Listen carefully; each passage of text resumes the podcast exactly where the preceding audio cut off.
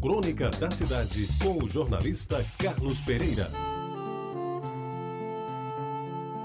Amigos ouvintes da Tabajara, ambos nasceram no final do século XIX. Ela em São João de Itapororoca, então distrito de Mamanguape. Ele em Tacima, então distrito de Araruna. Embora já tivessem vida, o que houve na virada do século lhes foi contado pelos seus pais, Mãe Venância e Ladislau Pereira da Silva. E eles, sobretudo meu pai, nos descreviam o espocado de fogos à meia-noite de 31 de dezembro e as festas nas poucas casas daqueles arruados, como se tivessem visto.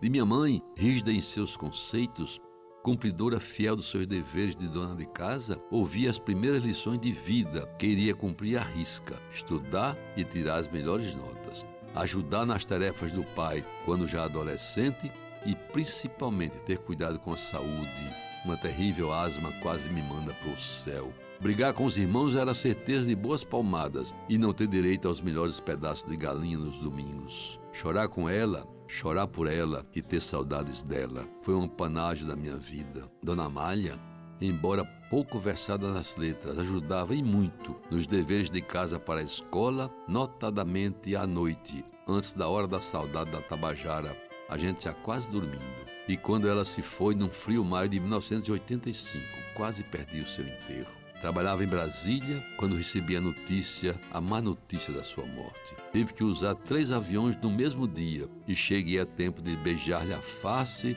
do corpo inerte em cena que jamais esqueci. Aí chorei de verdade e muito. Já o meu pai era quase avesso da minha mãe. Enquanto ela era ansiosa, um tanto pessimista e lutadora pelos direitos que achava que tinha, ele era a calma personificada.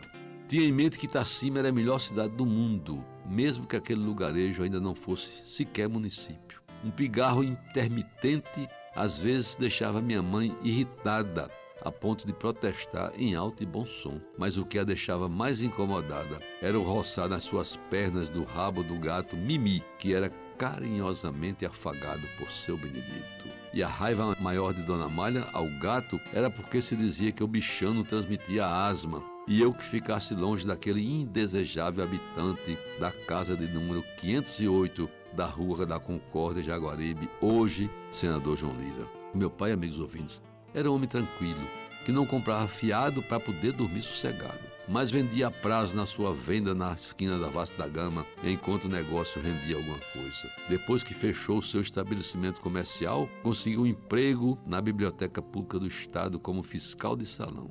E, embora não tivesse muitos estudos, lia muito e conhecia as principais obras de José de Alencar e Machado de Assis. Era complacente com os estudantes que frequentavam a biblioteca, onde chegou a ocupar interinamente o cargo de diretor. Fazia que não via quando alguém mais afoito escondia um livro dentro da túnica do liceu, porém anotava o nome. Nos dias seguintes, com bastante discrição e elegância, cobrava de volta o volume levado por engano.